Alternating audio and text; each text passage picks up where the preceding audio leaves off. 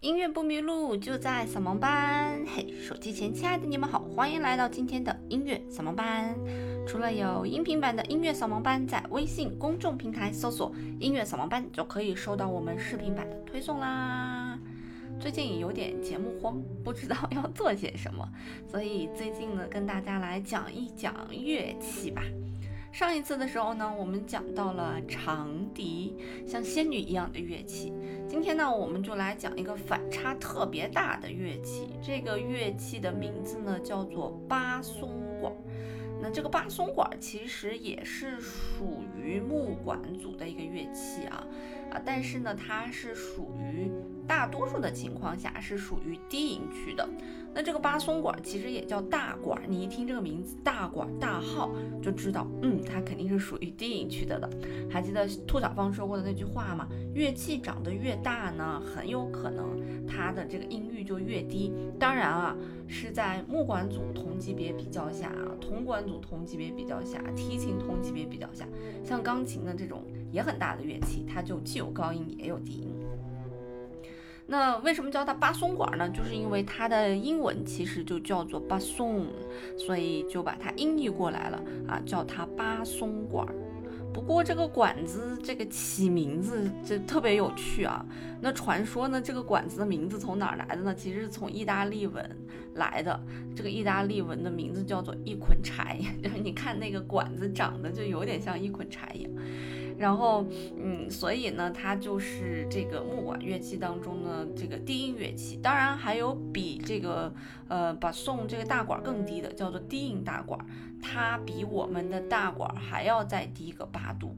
所以，如果我们把大管看成我们乐队当中的大提琴的话，那我们的低音大管呢，就是比人还要高的贝大提琴了，也就是大家那个听爵士乐的时候经常看见的那个贝大提琴哈。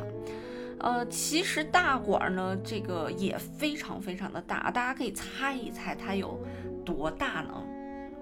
哎，大管呢，一般来讲有两米五到两米六，所以这个乐器是一个非常庞大的乐器。而且你在这个安装乐器的时候呢，一般来讲，呃，是需要抹一些凡士林在上面的。一方面是增加润滑，另一方面呢，也是增加这个管子的密闭性。我们知道，对于管子来讲，它的制作以及密闭性是非常重要的。如果一旦漏气儿，一切就完蛋了。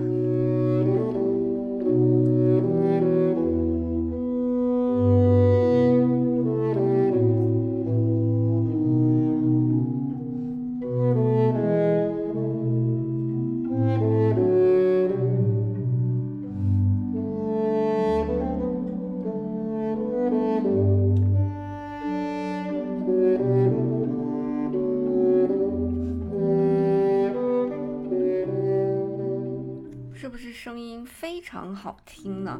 那如果大管去演奏一些，嗯，非常好听的旋律，我个人觉得呢，大管有一点像一个非常优雅的绅士一样，好像经历了很多事情，然后坐在街边的咖啡店，吃着牛排，喝着咖啡，非常的绅士。但同时呢，嗯，很多大管或者低音大管呢，也在一些地方扮演一种阴险狡诈的角色。也是跟他的这个声音的特质是有关系的啊！你听他这个特质，有的时候是感觉会有这种阴险狡诈的感觉。那之前呢，跟大家推荐过一个儿童听的一个《彼得与狼》，里面呢也是在用我们的大管来表现老爷爷，所以大管的性格还是非常非常的多的。我们可以叫大管是一个多面手。其实巴松管它应该是跟双簧管是非常近的近亲，有着同一个血缘的。那据说双簧管是非常难演奏的一个乐器，所以可想而知，其实巴松也是不好吹的。呃，据说光是大拇指的左手大拇指好像要管九个孔，右手应该是管四个还是五个孔，而且它在摁孔的时候，有的时候要按半孔。所以就是一个比较难去演奏的乐器，加上这个乐器其实体积又非常非常的大哈。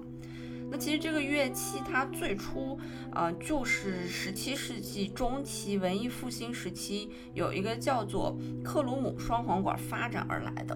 那这个管虽然我们现在在交响乐队当中呢，更多的把它看成一个低音乐器，让它承担一些低音的角色。不过这个乐器的音域非常非常的广，从低音一直到中音它都有囊括。所以，包括一些低音的一些进行呀，中音的一些旋律啊，他有的时候也会去演奏。他在演奏高音部分的时候呢，会有一种幽怨的声音，有一种幽怨的气氛。所以，呃，也有一些旋律幽怨的旋律呢，让巴松管去演奏。比方说《春之祭》的开头就让巴松管去演奏了。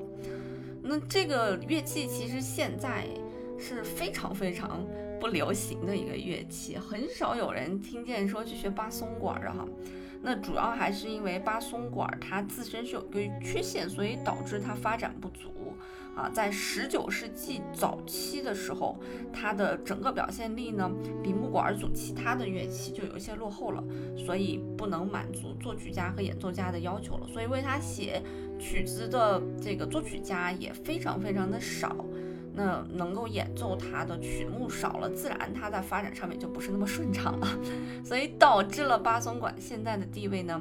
我估计如果你不是音乐的，呃，重度爱好者，应该都不知道啊。还有一个巴松管，还有一个大管啊。我在网上查了一些资料啊，大家都说这个大管购买大管其实蛮贵的，因为你想一根管子，就我们主要买一个。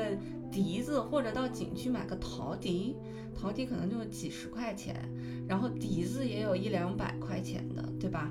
那长笛虽然有这个二十四 K 金的，但是便宜的也也就是一两千块钱、两三千块钱这个样子。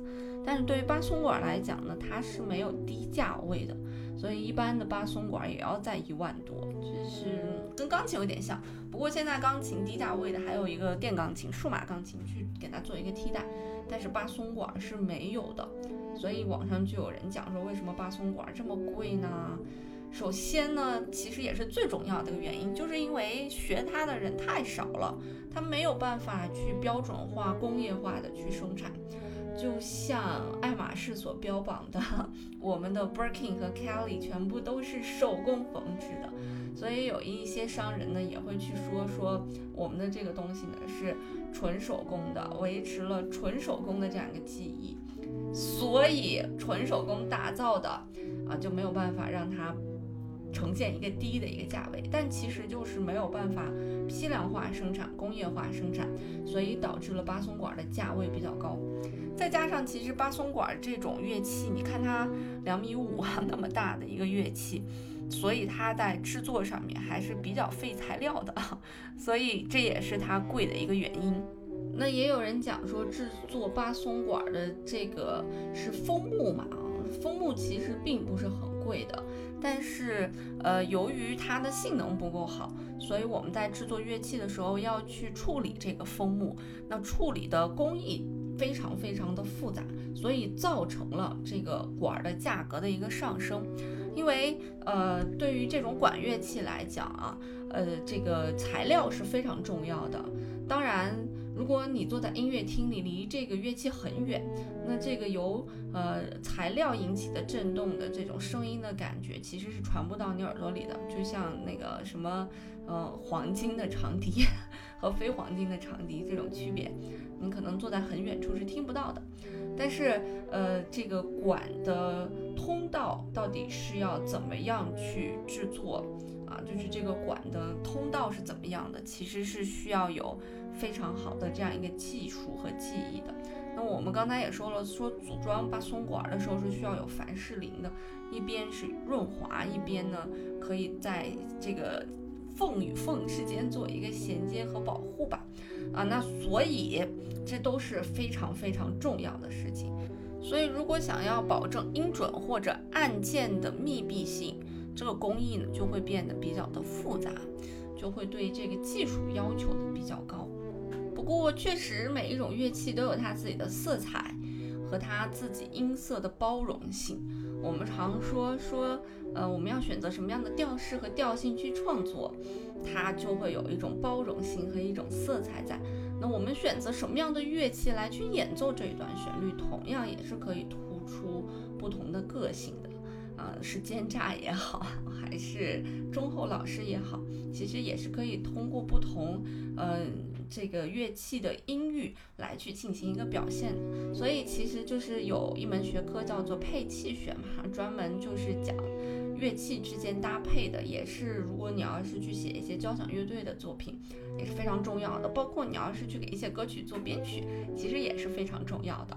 嗯，所以门道还是非常非常的深的啊。那今天呢，给大家介绍的大管呢，就介绍到这里啦。那也希望大家可以喜欢这样一个，算是一个冷门的乐器吧。啊，那也有人讲说，因为这种冷门乐器在购买的时候确实需要冷门税，所以如果你要真的想要去学习这样一个乐器，就不得不去承担，因为它没有办法量化去生产而多出来的一些价值。好啦，那今天的节目就到这里啦。音乐不迷路，就在扫盲班。我们下期节目再见啦。